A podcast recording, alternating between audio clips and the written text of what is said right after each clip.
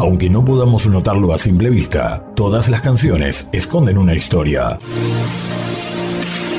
Estás a punto de ingresar a la casa y de descubrir la vida, las experiencias y la historia que han inspirado a algunos de los compositores más reconocidos a escribir canciones inolvidables que han marcado millones de vidas.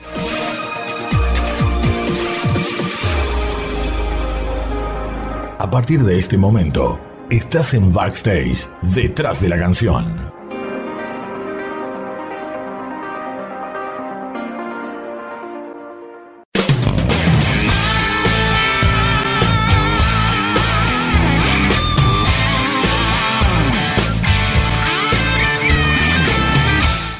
¿Cómo están? Bienvenidos a una nueva edición de Backstage. Detrás de la canción, mi nombre es Johnny Pérez. Más que un gusto volver a compartir esta sintonía con ustedes.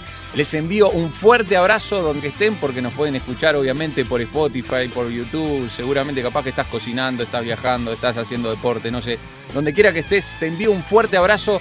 Y hoy, una vez más, vamos a conocer canciones, vidas, historias la verdad que me siento muy honrado, muy privilegiado por el invitado que tenemos hoy, por poder compartir un rato con él, porque le, he escuchado durante muchos años. Es un músico realmente referente para todos nosotros, los que hemos estado en la música durante tantos años. Eh, ha sido músico de, de, muchas bandas, de muchos ministerios y también tiene su propio ministerio. Así que quiero darle la bienvenida aquí a este backstage del día de hoy a nuestro invitado de lujo, Emanuel Espinosa. Bienvenido, Emanuel. Gracias Johnny, gracias por tenerme aquí con ustedes, encantadísimo. Bueno, la verdad que para nosotros es un privilegio tenerte acá y bueno, vamos a, vamos a empezar por el final, o sea, por, el presente. Contame en qué andás, en qué anda Emanuel Espinosa ahora. Ahorita mismo, eh, antes de, de, conectarme acá contigo, le estaba leyendo libros a mi hijo chiquito. Tenemos un hijo chiquito, tuve, tuvimos tres hijos por muchos años que ahora tienen 21, 19 y 18. Y ahora tenemos uno de dos. La pandemia, mano. Acá en Uruguay decimos que, se, que seguramente se te rompió el televisor y bueno. Este, pero eh, bueno. No, pero ¿sabes, qué pasó? No, no se embarazó Linda, sino que adoptamos ah, durante la pandemia. Entonces, encantadísimos. Primero hicimos Foster en Estados Unidos. Hay un programa donde abres tu casa como hogar temporal para niños en necesidad. Y lo que habíamos orado, si hay un niño que no tiene casa donde volver, aquí va a ser su hogar. Entonces mi hijo cumplió dos años. De cinco días de nacido fuimos por el hospital, cumplió dos años ahorita en febrero. Y desde agosto del año pasado es David Espinosa. Así que eso estaba haciendo ahorita. Terminando contigo, tengo que checar el máster de Marcos. Eh, Marcos Witt está haciendo un nuevo álbum. Mandaron el máster tengo que revisarlo. Estaba editando unas cosas de rojo, entonces en eso andaba ahorita. Una vida muy agitada por lo que veo y, todo el y divertida. Y todo el tiempo con nuevos desafíos. Sabes que me, llamó mucho la atención lo que me contaste, porque hace un tiempo hablaba con un amigo que habían adoptado a, tres chicos y reflexionaba en el hecho de que la adopción sea tal vez una de las cosas que más nos, nos haga pensar en lo que Dios hizo con nosotros, ¿no? No sé cómo lo estás viviendo vos, pero pero me parece que sí. Es demasiado increíble. Conocer al Señor, obviamente definir tu eternidad es la decisión más importante. Después, casarte bien. Necesitas casarte bien. Después de eso, creo que la, la, decisión más increíble, más que más nos ha acercado a Dios y entender muchas cosas del corazón de Dios es la adopción. Eh, ha sido un proceso precioso. Mis hijos, eh, ¿sabes? Estamos un poco nerviosos de, híjole, lo vamos a amar igual que a nuestros hijos. Lo amas igual. No hay diferencia. Y es en donde te das cuenta de cómo es el amor de Dios. Que de, hecho, Efesios habla que el diseño de Él, el plan de Él siempre fue adopción desde el principio. Ah, nosotros hemos sido adoptados en, en, su familia. Así que ha sido, ha sido tan increíble que que nos ha llevado a un conocimiento de Dios que pensábamos, digo, al, vivir el mundo de la adoración y de eh, estudiar la palabra, porque uno, bueno, quieres conocer a Dios, pero también te toca compartir con otros. hay ciertos hábitos que uno va formando y en cierta manera piensas, wow, qué increíble es conocer a Dios, pero esto de la adopción ha sido tan increíble que ahorita antes de un viaje, vamos regresando ahorita de estar fuera de la ciudad con Rojo, antes del viaje, mentira, hace dos semanas andamos en Perú y, mi esposa me dice antes del viaje, Linda, me dice, hey, ¿cuándo vamos a adoptar otro? Emanuel, ¿y, ¿y, tuviste miedo de algo cuando, cuando, cuando todo se empezó a dar y se dieron cuenta que realmente eh, esto iba a suceder y venía un nuevo niño a casa? Eh, ¿Emergió algún temor en tu corazón como padre acerca de tus hijos, acerca de la familia? Eh, ¿Apareció algo de miedo ante este desafío que entiendo que es importante o no? no sé si la palabra sea miedo, pero sí obviamente el pensar, eh, bueno, mis hijos ya están grandes y hemos hablado de esto por muchos años con ellos, porque lo habíamos querido hacer, lo de fostering, lo de abrir nuestro hogar. No nos sacamos la licencia, y, pero no nos permitían hacerlo porque decían, el niño no puede quedarse tanto tiempo en... Eh, eh, si salen de la ciudad no se puede quedar. Y lo decían, y si eh, vas a salir de la ciudad no te lo puedes llevar. Entonces no nos permitían. Fue en la pandemia que esto se, se permitió. Pero entonces con nuestros hijos era, sabíamos que ellos tenían ya el corazón de eso, pero ha sido más increíble de lo que esperábamos. O sea, es, es, es nuestro hijo, es, es, un miembro más en la familia. Qué hermoso, qué hermoso. Bueno, vamos a ir un poquito a hablar de la música y, hablar de, lo que está pasando ahora con Emanuel Espinosa. Te hemos visto por ahí que estás con este Chocho, le decimos acá en Uruguay, o contento, este, súper satisfecho con tu nueva línea de, bajos, Anmiek. Contame un poquito de eso. Sí, mano, Dios ha sido bueno. Hace poquito más de cinco años lanzamos una compañía de bajos y guitarras eléctricos que lo que hice fue, hicimos porque trabajamos varios en eso, pero queríamos poner un instrumento de una excelente calidad, pero que el precio no fuera tan ridículo como, como generalmente es en instrumentos. Y Dios ha sido muy bueno, mano, ha sido aceptado increíblemente. La pandemia nos pegó porque hubo muchas cosas que tuvieron que pausarse, entonces realmente se está destrabando pero ha sido muy emocionante la aceptación. Parte de las ganancias se van a un país no alcanzado, donde hermanos están trabajando para llevar el Evangelio. Entonces, por todos lados nos bendice eso, los, los, los testimonios.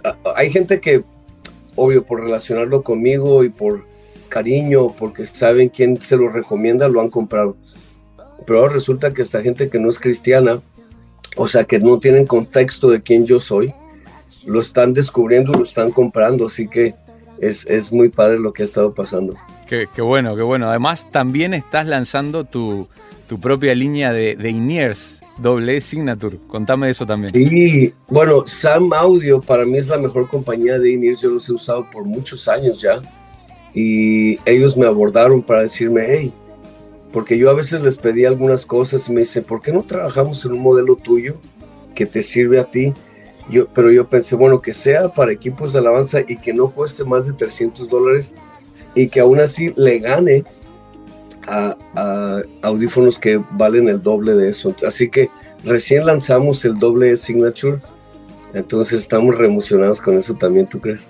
Qué bueno, qué bueno. La verdad que este, me alegra muchísimo escuchar y escuchar los numerosos desafíos que tenés y la pregunta que te voy a hacer ahora tiene que ver con, la trayectoria este, en la música, porque entiendo que tenés muchos escenarios arriba, que tenés muchos toques, muchos conciertos, muchos años trabajando con un instrumento eléctrico con tus, con tus manos, pero también trabajando con tu voz. Y la voz es el principal instrumento, porque si se rompe la voz, este, se acaba todo. ¿Cómo estás de tu voz? Bueno, ya bien, gracias a Dios. Antes de la pandemia, febrero, creo, del 2020, estábamos tocando acá cerca como cinco horas en una ciudad que se llama Yuma, Arizona. Y yo no tengo un rango muy grande, pero por ejemplo, canciones como No me soltarás y otra que es donde canto un poco más alto, mis notas no, no las podía pegar o no podía sostener y sentía como infección en la garganta. Ah, de hecho, eh, un, eh, este Sixto Porras está en ese evento de Enfoque a la Familia. Y al final del concierto me dice, oye, andas medio mal de la garganta. Le digo, sí. Me dice, chécate, mano. Bueno, ya me había autorrecetado yo algunos antibióticos, como a veces hacemos. vamos, no encuentran, me hacen estudios, no encuentran, dice, yo creo que debes checar con un gastroenterólogo. Y resulta que tenía algo que se llama hernia hiatal, que con el reflujo, que yo no lo sentía, me estaba dañando la laringe y otras partes. Entonces, muchos estudios, muchas cosas, y resultó que necesitaba operarme. No la garganta, sino el estómago, la parte de arriba del estómago. Ah, así que, como recién empieza la pandemia, tuve esa cirugía. Para ese entonces, yo solo, yo solo podía hablar así. Tremendo. No, podía hablar, menos cantar. Habíamos comenzado a hacer el álbum de Rojo, pero yo no podía cantar. Entonces dijeron, después de operarte vas a poder hacerlo. Y pasaron tres meses y pasaron seis meses y mi garganta no volvía, mano. Pero por, por eso no hicimos la moda de todos de lives y de todo eso. Yo no podía hablar. Y eh, había una reunión en la iglesia que estaba en vivo y yo no fui ese miércoles, pero lo pusimos en casa. Y está el líder de alabanza, en medio de la alabanza dice, siento orar por enfermos. Y yo no me consideraba enfermo, porque dije, el Señor me tiene un proceso y listo. Eh, pero dije, ¿sabes qué? El Señor me va a sanar en este momento. Y literalmente, después de orar ahí, y Néstor, nuestro director de alabanza en la iglesia, ora y literalmente comienza ese cambio. Y la primera canción que grabo, que no había grabado en más de un año, ese disco que estaba pausado de rojo, habíamos soltado unos sencillos, pero no es Tienes mi corazón. Esa canción la escribí en, en medio cuando no podía cantar. Dije, voy a grabar esa canción por fe ya. Y de hecho, si tú la escuchas, yo estoy cantando, aunque haya, o sea, lo, bueno, sí la compuse súper bajito porque no podía tener cantar más alto y Linda canta el coro. Después me mejoré, pero dije, no, voy a dejar esa voz así cuando estaba recién creyéndole al Señor que iba a haber una sanidad total y para que sea un recuerdo para mí cuando la escuche. No que escuche mucho, no escucho mucho a rojo, pues, pero, pero es una buena, es una buena pregunta para hacerte en algún momento de la entrevista si, si, si, Emanuel Espinosa escucha rojo. Pero no hay una mejor forma que irnos a la pausa con Tienes mi corazón, que es un corte de la última producción de Rojo, lanzada en el año 2022. Y bueno, han escuchado del propio autor cómo nació esta canción. Así que vamos a una pequeñísima pausa con nuestro play del día. Se llama Tienes mi corazón, de la última producción de Rojo. Aunque haya desafíos, tú me acompañas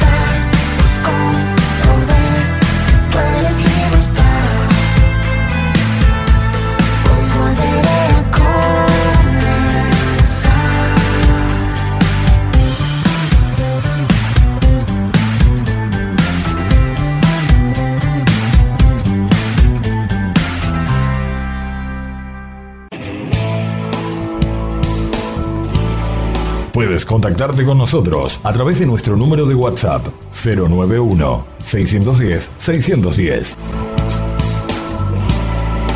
Si te comunicas desde fuera de Uruguay, hazlo al signo de más 598 91 610 610. Somos Backstage, detrás de la canción.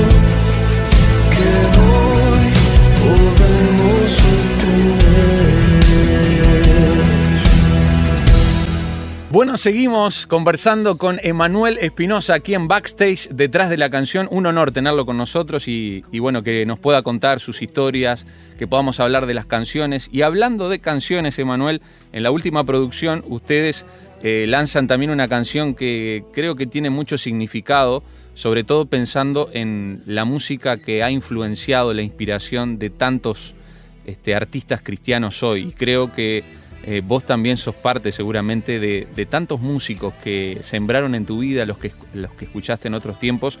Y la canción, de, la canción de la que estamos hablando es El Sacrificio, una canción que fue grabada en el año 1975. Contame cómo, cómo surgió la idea de incluirla en la última producción.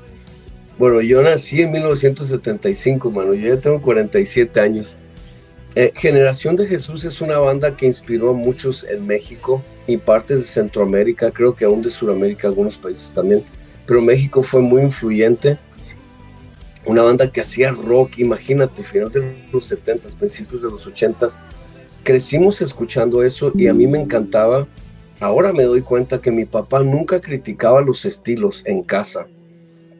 Él siempre hablaba del corazón y del mensaje. Entonces en mi casa crecíamos crecimos escuchando todo tipo de música. Y una de esas bandas era Generación de Jesús. Y por Osvaldo también, guitarrista en rojo, él creció escuchando Generación de Jesús. Entonces hubo una, hace, no, hace años que yo ya quería grabar esa canción, pero nos animamos aquí, le escribo a Antonio Monzón, bueno, hablamos, él compuso la canción, es de los miembros originales, y una de las cosas que le he preguntado antes, no en esta vez, pero le dije, mano, ¿cómo le hacían para hacer rock en los ochentas? Mm. A Rojo a principios de los 2000 hasta nos cancelaban conciertos por, por rock pop que hacíamos, ¿no? Y, y, pero me acuerdo que se quejaban de la guitarra eléctrica. Muchos, hubo un par de conciertos que se nos cancelaron. Unos hermanos que tenían radio y televisión hicieron toda una campaña contra Rojo en, en un par de ciudades y yo, y, bien chistoso, ¿no? Porque ahora sí, eh, digo, la bronca principal de ellos era la guitarra eléctrica distorsionada. Claro. Pero ahora me da risa, porque ahora sin guitarra eléctrica distorsionada no se siente la presencia de Dios. ¿no? estoy bromeando. Sí, sí, tremendo, tremendo. Entonces yo le preguntaba eso a Antonio y él tiene tantas historias de, de cómo. Pero bueno, eh, era una manera de honrarlos a ellos porque realmente es gente que picó piedra que abrió camino para muchos que después hemos hecho música. Y así cada país tiene músicos y artistas cristianos que debemos honrar. ellos obviamente no se consideraban artistas, aunque hacían arte, pero ellos, por hacer ministerio y usar la música para alcanzar a otros, arriesgaban, ponían dinero, viajaban, sacrificaban. y son gente que debemos honrar. Este, estoy seguro que en Uruguay y en, tantos lados hay, hermanos que en lo musical y en lo ministerial han sacrificado tanto. Bueno, entonces pedimos permiso, la grabamos, ah, invitamos a Antonio a tocar.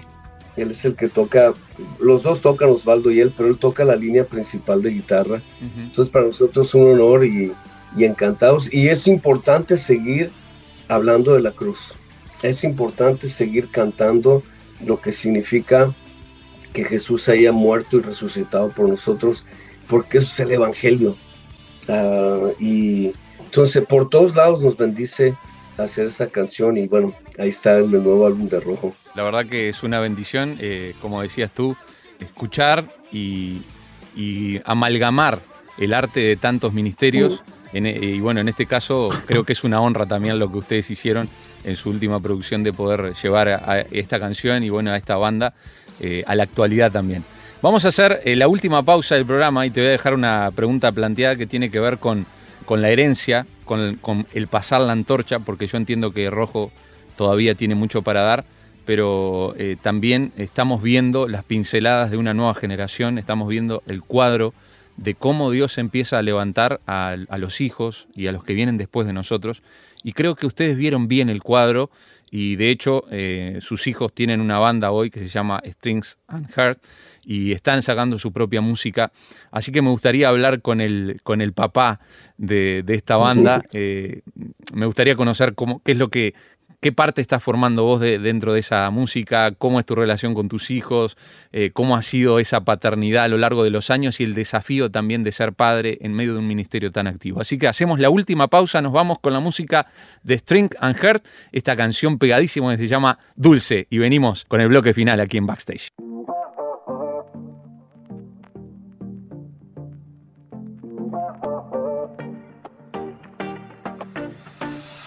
Un amor tan dulce y tan profundo. No hay nada como esto en el mundo. Un amor que no puedo rechazar. Un amor que solo míos puedan. Oh, oh, oh. Un amor tan dulce. Sí. Un amor tan dulce. Sí. Un amor tan dulce. Sí. Un amor tan dulce. No, I ain't tripping, I just found a new love. So fulfilling, but I still can't get enough. There's nothing looking in the. Y eso está bien, porque yo sí sé que nunca te veré. Mal alguno porque tú estás aquí siempre. Te quiero tenerlo, estoy seducido por tu amor. Es un amor tan dulce y tan profundo. No hay nada como esto en el mundo. Un amor que no puedo rechazar.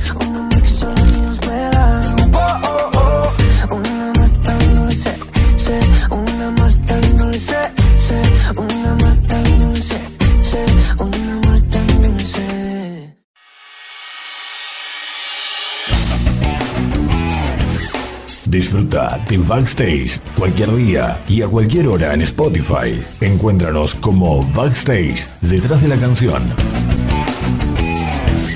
También te invitamos a seguir nuestros contenidos a través de las redes sociales. Encuéntranos como Backstage detrás de la canción en Instagram.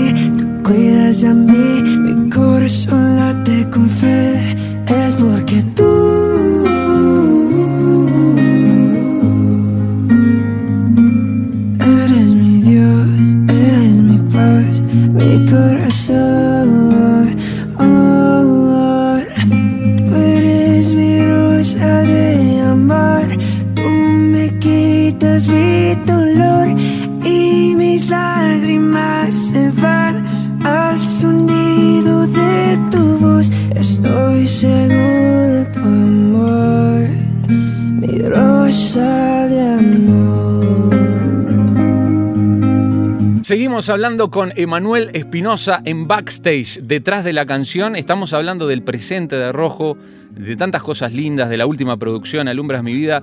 Pero ahora vamos a hablar un poco de Emanuel, pero Emanuel en sus hijos, ¿no? En, la banda Strings and Heart. Eh, contame un poco cómo estás viviendo esta etapa de ser papá eh, de una nueva banda que el Señor está levantando.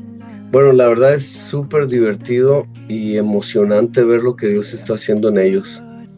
Ah, ellos, nosotros desde que eran pequeños, nunca les dijimos que tenían que hacer lo que nosotros hacemos. Algo es que siempre les hemos inculcado es eh, que Dios es el que les iba a el llamado, no yo ni mami. Ah, y es muy importante escuchar su voz. Ah, ellos siempre han viajado con nosotros porque desde que comenzamos a viajar, Linda me dijo, no sé si decir me amenazó, pero me dijo, eh, me dijo, no vamos a ganarnos al mundo y perder a nuestros hijos. Así que ellos siempre van a viajar con nosotros, dijo mi esposa. Así que yo, como usted mande. Y así fue siempre. Eh, Linda embarazada, me acuerdo la primera gira de Michael, que ahora tiene 19 años Estamos en Venezuela y él tenía tres semanas de nacido y él andaba girando, mi esposa cantando. Ah, entonces ellos crecieron ah, con nosotros en todos lados. No, nunca los dejábamos, digo, pasó un par de veces, pero no era común dejarlos en casa para irnos a ministrar, porque siempre hemos sabido que nuestro ministerio principal es en casa. Aún así, obvio, nosotros hemos aprendido a ser papás siendo papás, ¿no? Ojalá hubiera un curso que te deja al 100% listo, pero realmente cada hijo es diferente, cada hijo ocupa diferentes cosas, expresa de diferentes maneras. Entonces han sido muy padre, cada fase lo hemos disfrutado mucho y, ahora que Strings and Heart están haciendo música, a mí me llena de alegría porque no es que están haciendo música porque tenemos un estudio en casa y no tienen nada más que hacer. Eso lo podían haber comenzado hace mucho porque tocan desde muy chicos pero había un proceso que pasar como individuos y como banda. Ellos siempre han servido en la iglesia local y, eh, con mi hijo mayor pasó un proceso muy grueso que Angelo platica eh, y, Dios lo saca de eso. Eh, él tiene un encuentro con el Señor y ahí es cuando ellos empiezan realmente a hacer música. Así que están lanzando, están por sacar un álbum eh, mi parte realmente es animarlos. El otro día estaban grabando un bajo. Escucho yo que sonaba un bajo, entonces abro la puerta y era un bajo de cinte. Y eso es pecado para un bajista, ¿no? ¿Cómo es posible? Era un bajo de cinte. En la propia casa de Manuel Espinosa, no. y entonces entro, cuando abro la puerta, Michael estaba en el, bajo y Angelo estaba grabando, él estaba en la computadora y los dos me voltearon a ver así como, sí, puedes cerrar la puerta por afuera, por favor, ese tipo de onda, ¿no? Este, no, pero me encanta porque cada generación tiene su voz, su estilo, es el mismo mensaje, pero es algo que Dios les está dando, así que muy emocionante, ellos están explorando en todos los estilos, y sacando cosas. Entonces, muy, muy, muy lindo lo que Dios está haciendo. Me gustaría que nos pudiéramos despedir de este episodio, porque ya se ha pasado el tiempo volando, eh, con una canción que es parte también de su última producción, que graban con sus hijos, con, con la banda de sus hijos, que se llama A tus pies hoy me rindo. Pero antes de irnos, tengo una pregunta que capaz que tiene que ver con la creatividad. Eh, para aquellos músicos que están creando, porque cuando yo te veo a vos no me puedo sacar de la cabeza en tan tan tan tan tan tan o por ejemplo pam pa pa pa pa pa pa pa ¿Cómo, ¿Cómo hacías para crear todas esas melodías? ¿Venían de la nada? Eh, ¿En qué te inspirabas? ¿En qué te inspiras para crear una base de bajo? ¿Algún tip para algún músico que le pueda servir? Bueno, antes de contestar esa pregunta, venció, la línea de venció, esa no es mía. Y siempre que me preguntan, yo lo, yo lo explico. El compositor de esa canción se llama Martín Joffre, es de Bolivia. Él es bajista y él cantaba esa canción con el equipo de alabanza ahí en Eclesía, en La Paz. Ahí es que la escuchamos Marcos y yo. Entonces él, pum, tum, tum, tum, él cantaba y tocaba el bajo. Entonces esa línea específica es de Martín. Ah, digo, la canción terminó siendo un poco diferente el arreglo y todo, pero la línea es de, de Martín. Pero sabes qué, respecto a eso, em, a lo único que yo puedo apuntar es escuchar mucha música. Yo tuve la bendición, soy el menor de siete hijos y en mi casa se oía mucha música de todas las décadas, de todos los estilos, español, inglés. Estaba prohibido en mi casa escuchar música que no fuera cristiana. Pero cuando mis papás se iban de la casa, pues mis hermanos metían su Beatles, Queen, Led Zeppelin. Y, otra hermana metía Diego Verdaguer, Amanda Miguel, José Luis Perales. O sea, había de todo en la casa. Y, y, lo que ahora me doy cuenta es que eso te va como que formando un vocabulario, o por lo menos una, enciclopedia. A lo mejor si el vocabulario no está, por lo menos está acá en tu mente, en algún compartimento, en, un, en algún archivo por ahí, hay muchas cosas. Entonces eso como que te alimenta o te da contexto.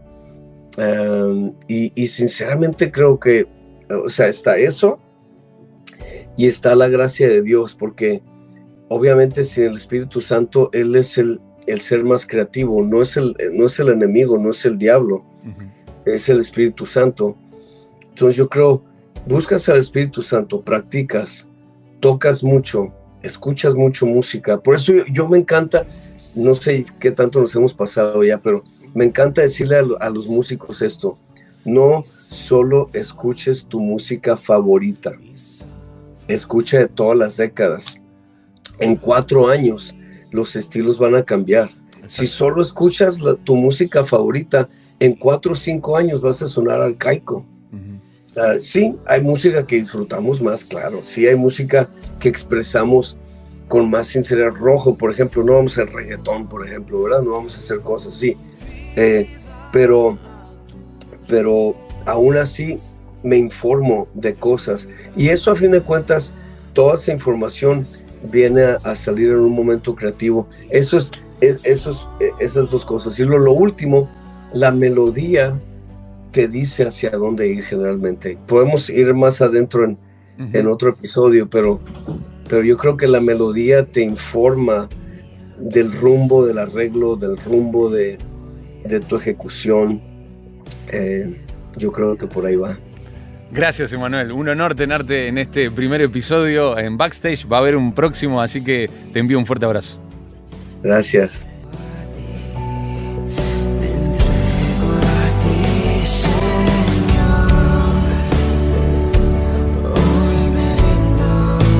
Se terminó, señores. Se acabó este primer episodio con Emanuel Espinosa. Qué gustazo tener este gran músico, una leyenda de la música cristiana, conversando con nosotros. Quedaron muchas preguntas, pero les prometo que en el próximo episodio seguiremos hablando sobre Rojo, la historia y toda la carrera musical de Emanuel Espinosa. Mi nombre es Johnny Pérez. Más que un gusto haber compartido esta sintonía con ustedes. Nos reencontramos en la próxima edición de Backstage, detrás de la canción. ¡Chao!